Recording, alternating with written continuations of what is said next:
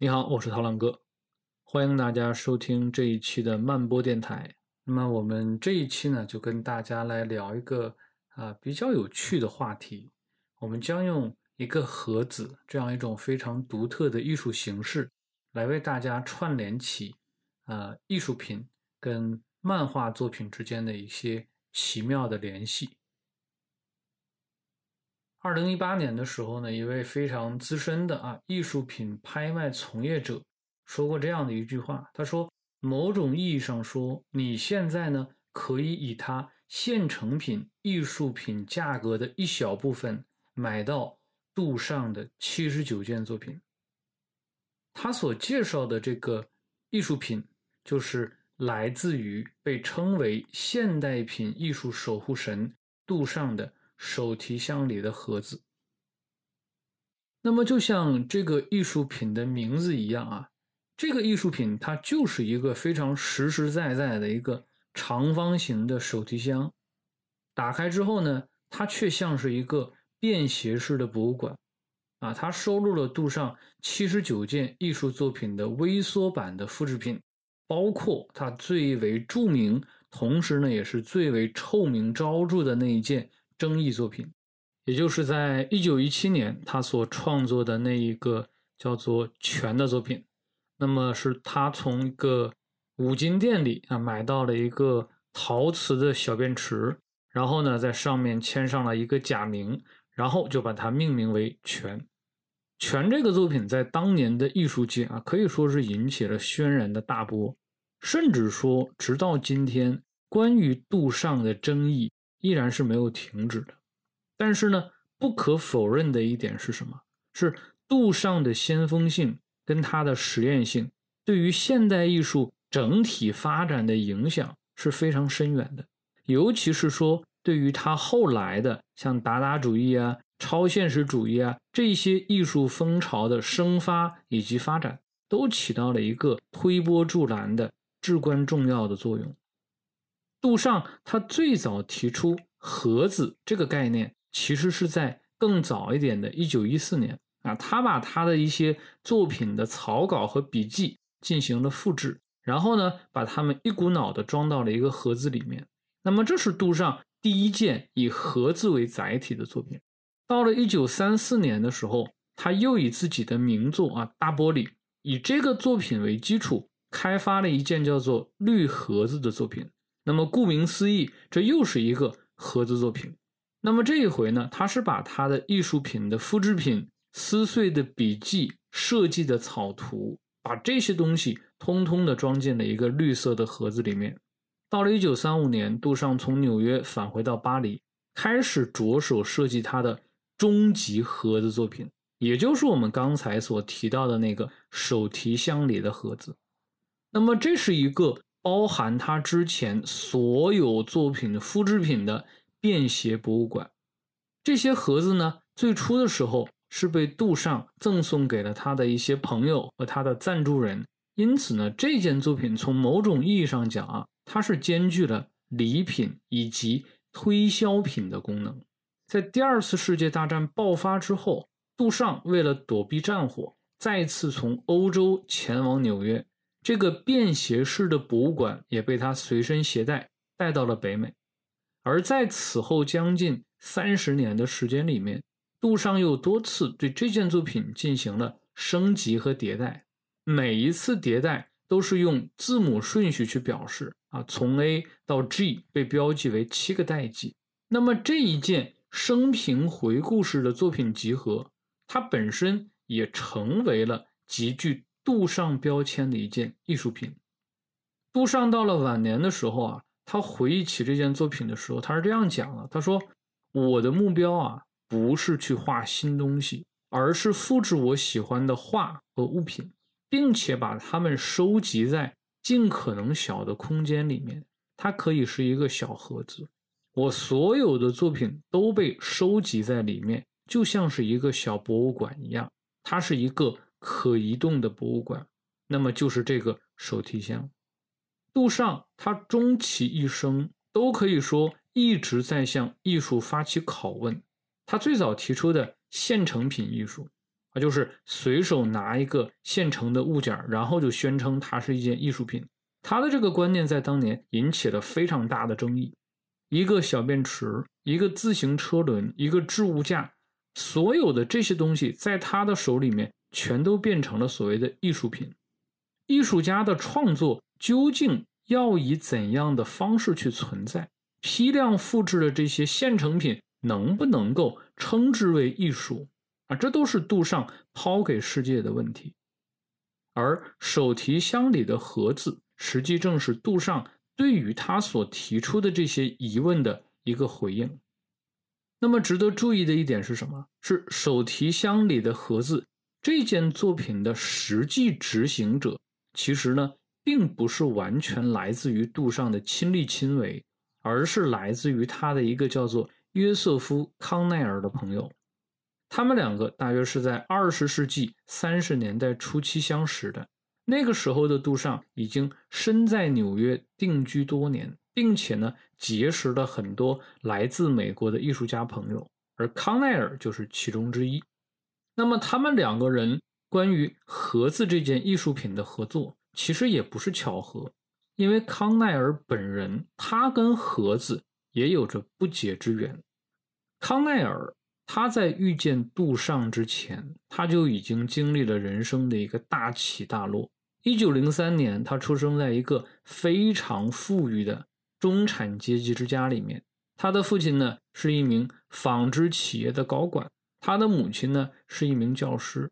应该说，他的双亲都是受过良好的教育，而且各自的家族背景那也是相当的显赫。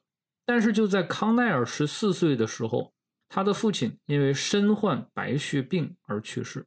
死后呢，又留下了巨额的负债。康奈尔的母亲不得不卖掉了原来的大宅子，然后带着康奈尔跟他当时只有七岁的弟弟罗伯特啊，搬到了一个工薪阶层居住的住区。从此呢，他们家家道中落。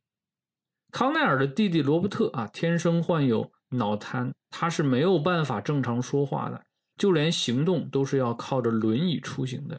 而康奈尔作为哥哥啊，他是肩负起了照顾弟弟起居的这样的一个责任。在此后长达半个多世纪的时间里面，康奈尔很少离开弟弟身边啊，非常负责任的一个哥哥。其实对于康奈尔来说啊，他从来都没有想到啊，自己最终会成为一名艺术家。他既没有天生的绘画天赋，他也从来没有接受过系统的美术训练。他曾经就读于非常著名的菲利普斯学院，这个学校呢也是著名的政治人物啊乔治·布什父子两代人的母校。但是呢，康奈尔没有成功的从这所名校里面毕业啊，他连文凭都没有拿到。那么这个连文凭都没有拿到的康奈尔啊，他在中学肄业之后就成为了一名推销员，游走在这个城市里面。困顿的家庭，孤独的人生，淡漠的交际，把他困在乌托邦大街三十七杠零八号。他和丧偶的母亲、脑瘫的弟弟一起居住在那个地方。但是呢，康奈尔他最终还是感受到了艺术的感召。可能这就是冥冥中啊，自有一种天意，你天生就是干这个的。这个康奈尔。开始流连于纽约街头的各种杂货店啊、二手书店呢、旧货店呢这些店铺之间，收集所有他认为有意义的东西啊，包括什么呢？像旧杂志啊、明信片啊、唱片呢、啊金属球啊、指南针呐、漂亮的羽毛啊、破碎的贝壳啊，所有这些只要他认为 OK 的东西，他全部都买下来拿回去。然后呢，把它们堆到自己在地下室的一个工作台上。二十世纪三十年代的艺术界啊，正是超现实主义风行的年代。康奈尔他本人呢，也受其影响，开始进行一些艺术创作。但是呢，他并没有因为说不会画画而感到丝毫的困扰。相反呢，他选择了另外的一条路。他把自己众多的收藏品进行了一个拼接和组合。以创作出一个风格非常独特的拼接的组合作品。那么也恰好是在这个时候，康奈尔遇见了从欧洲远道而来的杜尚。他们两个人各自独特的、异于传统的、与主流决裂的这种艺术风格跟气质，很快呢就让这两个人啊非常有共同语言。一九三六年，他们两个人的作品同时出现在了一场展览中。啊，康奈尔拿出了他的第一件盒子作品，叫做无题肥皂泡泡装置。尽管说没能在商业上取得成功啊，但是康奈尔的盒子作品还是得到了很多艺术家的欣赏，尤其是谁？尤其是杜尚。尽管说没有直接证据能够表明杜尚后期的盒子创作是受到了康奈尔的影响，但是呢，在两个人长久的友谊里面。艺术风格上的相互影响似乎呢是在所难免的。除了说协助杜尚啊完成了最早的几批手提箱里的盒子啊这个作品之外，康奈尔呢他本人还创作过一个叫做《杜尚档案》的作品。这个作品呢，它同样也是一个盒子作品啊，里面涵盖了杜尚的手记啊、明信片啊、信件啊、杂物呀等等等等，一共是一百一十七件物品。那么与此同时呢，康奈尔也始终没有停止他自己的啊这个盒子的创作。尽管说呢，在相当长的一段时间里面，他作品的艺术价值跟商业价值都没有得到认可。尤其是说，当抽象主义在二十世纪四十年代兴起的时候，康奈尔根植于现实主义真实物件的这些创作，显然是与当时主流艺术创作趋势是完全的背道而驰的。甚至他的作品在当时的那个环境下，被一些评论人贬斥为是玩具。康奈尔的艺术价值一直到了这个二十世纪六十年代的时候，才被重新发掘出来。这个时候，他已经是一个年过半百的人了。当时的艺术界呢，最流行的是什么？波普艺术。波普艺术取代了抽象艺术，成为最为流行的前卫艺术。而康奈尔利用多种媒介，不局限于绘画手段，根植于平凡杂物的组合艺术啊，他的这种艺术形式才最终得到了市场的主流认可。从某种意义上看啊，杜尚也好，康奈尔也好，他们两个人的盒子其实并不相同。前者他是基于自我作品的回顾和再创作，而后者他是基于陌生物的组合。和重新定义，但是呢，它们同时又具有某种共通性，都是去赋予其内容物超越本身的意义和价值。杜尚赋予其现成品的复制品以艺术的灵魂，而康奈尔呢，则是在寻常事物的现实意义之上去建立更为令人遐想的艺术奇观。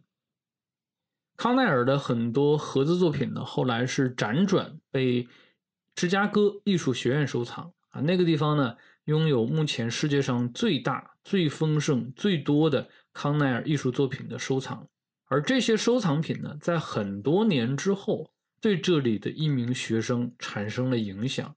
盒子这个创作概念，在他的身上得到了新的传承跟发展。那么这个人是谁？他就是在。二十世纪九十年代，芝加哥艺术学院攻读版画艺术硕士学位的克里斯维尔。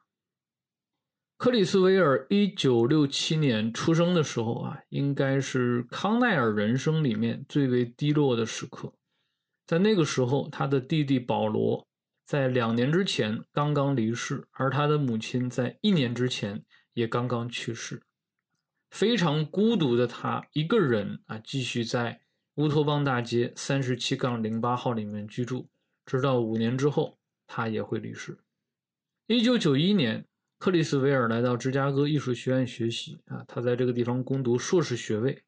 那么在此之前呢，他已经在 Art Spiegelman 啊编纂的先锋艺术杂志《Raw》啊上面崭露头角。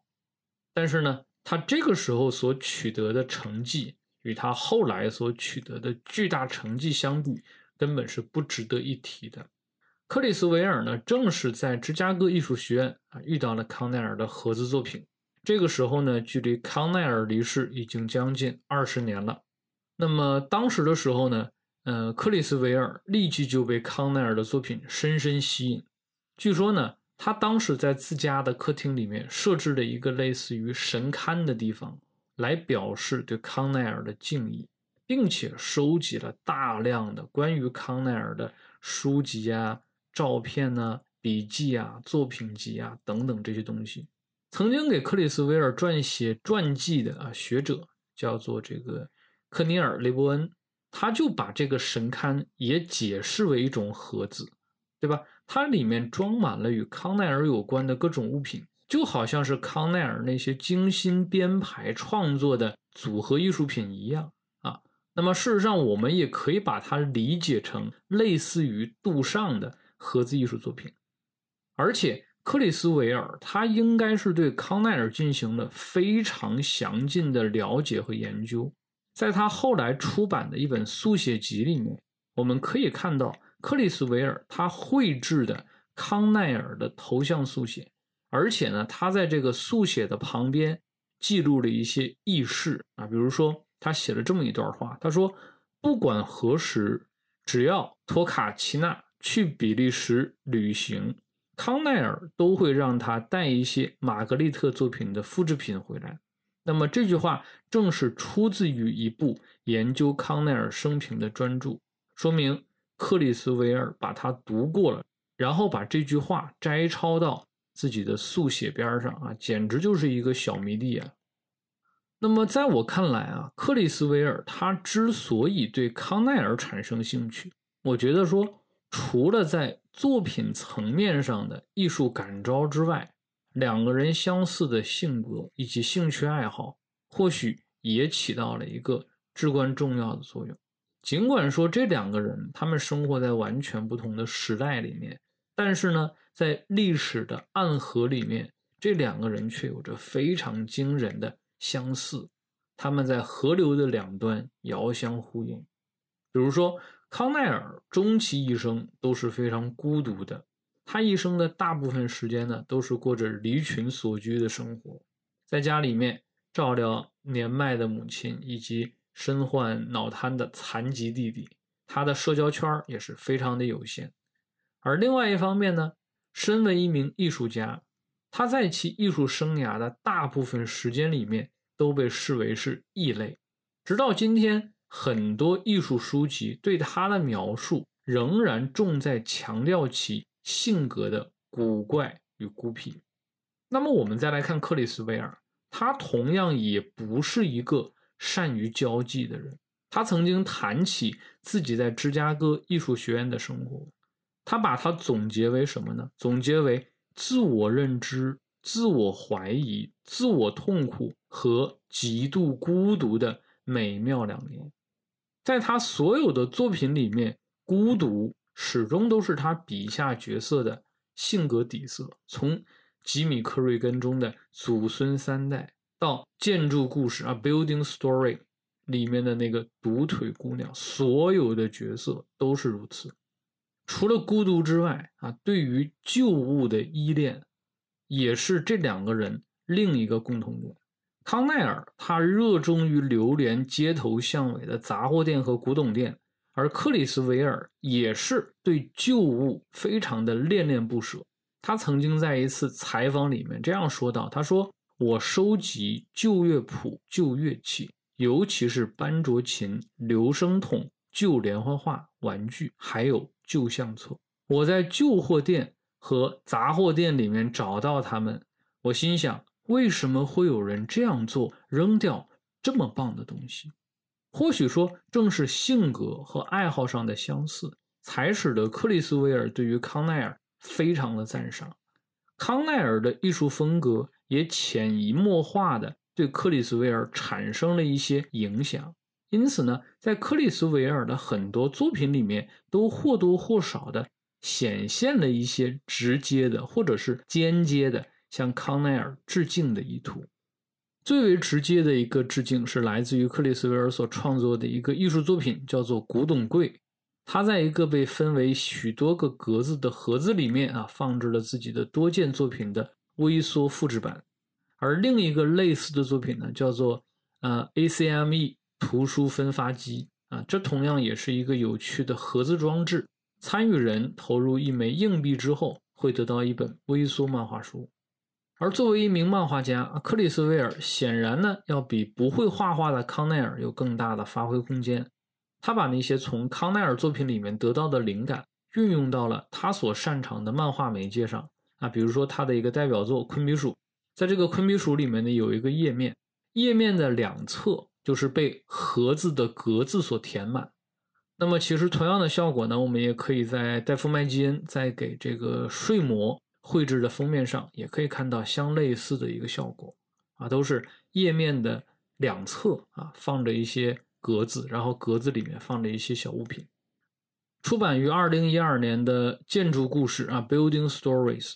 可能是展现啊盒子概念在克里斯维尔漫画作品上具体实践的最佳代表。那么这部惊世骇俗的漫画作品被包装为一个超大的盒子啊，打开之后共包含有十四种漫画媒介，有布面书、有精装书、大开型的报纸、迷你的漫画册、折叠的纸板、漫画折页等等等等啊，是一个名副其实的漫画盒子。那么，这是一部呢以建筑为主角的作品啊，所有的故事都发生在一座啊三层的褐石建筑里面。那么，从某种意义上讲啊，我认为这座建筑其实也可以被认为是一个盒子啊，尤其是说在书中以三 D 形式呈现这个建筑的时候，我们可以看到盒子里面不同的居住者演绎着不同的生活。而生活本身也可以把它看作是一种艺术品，对不对？建筑故事这部作品呢，毫无疑问啊，它是一部关于孤独者们的故事啊。事实上，克里斯威尔几乎所有的故事都是关于孤独的啊。从吉米·克瑞根里面那个非常自卑又懦弱的吉米·克瑞根，到昆比鼠里面那个时刻怀疑自己的昆比鼠，再到他那个新作《Rusty Brown》里面那个永远被困在童年的。Rusty Brown 这些角色在他们所生活的环境里面，孤独始终在场。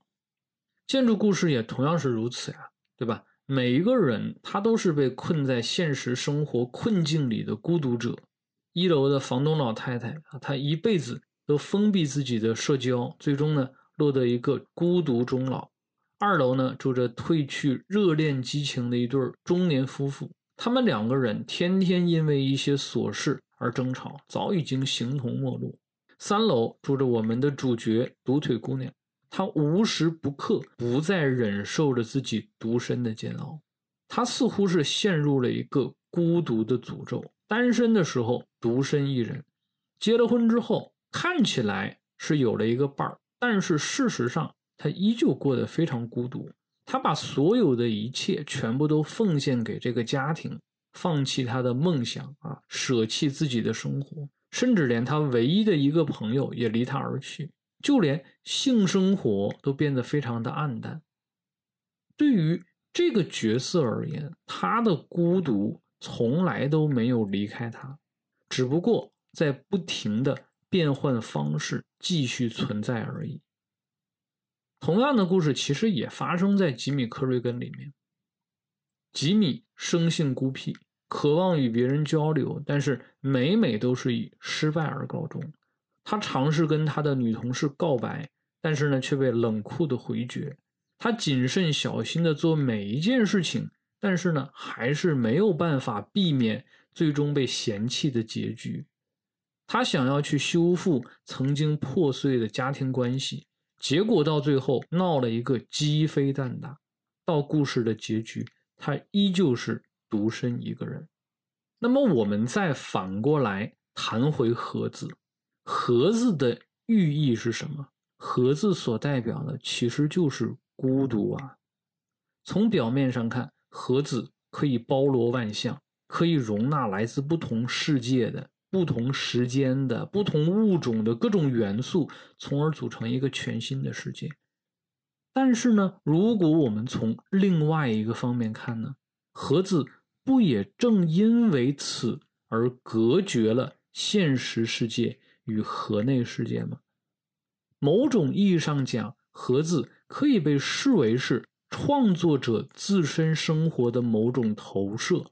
或许正是因为与现实世界的隔阂与疏离，才使得这些创作者们想要在盒子里面去创造一个自己的世界，一个与自身产生关联的世界，一个使自己远离孤独的世界。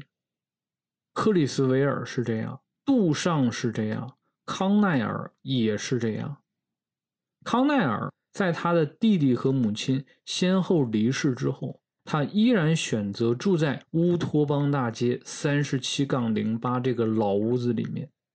但是呢，他的生活并不像这条街的名字一样是一个理想中的乌托邦。他终其一生都在被孤独、被寂寞所折磨。克里斯维尔呢，曾经为这个。呃，乌托邦大街三十七杠零八的住宅画过一幅小画啊，黑白线条显得非常的冷寂而孤独。在我看来呢，跟呃克里斯维尔笔下的那些角色，比如说吉米克瑞根，跟这些角色一样，康奈尔这个人，他也是一个非常想要得到他人认同的人，尤其是女性。他曾经呢，跟这个日本艺术家草间弥生坠入爱河。啊，两人相恋的时候相差二十六岁。据说呢，这个呃康奈尔一天会给对方写去几十封情书。我的天哪，他内心里面对于这种异性之间沟通的渴望，由此是可见一斑的。而且他的很多盒子作品，其实创作的初衷都是为了某位女性而创作的。他是想要以这种方式去表达。对这些女性朋友的仰慕与敬意，当然了，这只是他一厢情愿的想法。事实上，他的这种方式为他招致了很多的误解。康奈尔其实非常喜欢把他的这些盒子作品呢送给朋友们，尤其啊是一些他仰慕的异性。但是呢，有的时候又会因为友情的消逝而想要把他们再要回来。啊，据说呢。他曾经把这个盒子送给过他当时的恋人啊，草间弥生。啊，尽管说后来他和草间弥生的感情没有结果，他也没有能够要回自己的盒子。你猜是为什么？是因为草间弥生在比较落魄的时候，转手就把这个盒子给卖掉了。康奈尔呢，他终其一生啊，都在努力改善着自己跟外部世界的联系。但是事实上呢，他几乎是从来都没有离开过纽约，他始终把自己的生活限制在一个非常小的范围之内。对于他而言，纽约就是他人生的盒子；而对于克里斯维尔而言，芝加哥就是他的盒子。啊，这座城市无论在现实还是在他的作品里面，都始终扮演着非常重要的角色。当然。康奈尔对于克里斯维尔更多的影响，我觉得啊，他是呃不是那么明显的，而是潜移默化的啊，他没有一个非常具体的指向，而是体现在啊画面背后的一些情感的流露上啊，比如说在不同时代中的那种孤独感，婚后的独腿姑娘，她跟丈夫之间的感情逐渐的生疏消散，他们仍然说生活在一起。但是事实上，情感上已经是形同陌路了。我记得里面有一个情节，在一个昏暗的卧室里面，浑身赤裸的两个人各待各的，电子设备把昏暗的脸庞照得非常的亮，然后两个人互相之间不说话，沉默着。现代生活就好像已经成为了我们当代人的孤独的盒子，既困住独腿姑娘和她的丈夫，也困住。我们所有的人，我在另外一篇谈论呃建筑故事的文章里面曾经这样写道：“我说啊，孤独并不仅仅是自我与外界的隔离，而是真实自我的流失，慢慢的与自己所习惯的世界疏离，并且最终在自我怀疑里面迷失自我。其实我觉得盒子更深刻的意义，并不是说与外界的隔离，而是。”自我对于这种隔离的认可，并且慢慢消解了其原本的负面情绪，甚至心甘情愿地把自己困在盒子里面，这才是最可怕的。那么，在我看来，克里斯维尔毫无疑问，他是受了康奈尔非常大的影响。其人生境遇似乎映射到了克里斯维尔笔下的很多角色身上。比如说，康奈尔的母亲啊，控制欲非常的强，她对于自己的儿子管束非常严格。那么这也是造成康奈尔心理孤僻的一大诱因。而在呃克里斯维尔的这个《吉米克瑞根》这部作品里面。主角的母亲也同样是如此，是一个控制狂啊，事无大小都非要去干涉，就非常像康奈尔的母亲。那再比如说，康奈尔幼年丧父，父亲的角色在其整个成长过程里面是长期缺失的。那么这一点跟克里斯维尔本人的经历也是很类似的啊，他的父亲同样是在他的生活里面消失了整整差不多三十年，而在吉米·克瑞根这部作品里面。主人公吉米啊，同样有着相似的经历。他不惜长途跋涉啊，去与这个多年不见的父亲相会，但是最终还是失去了自己的父亲。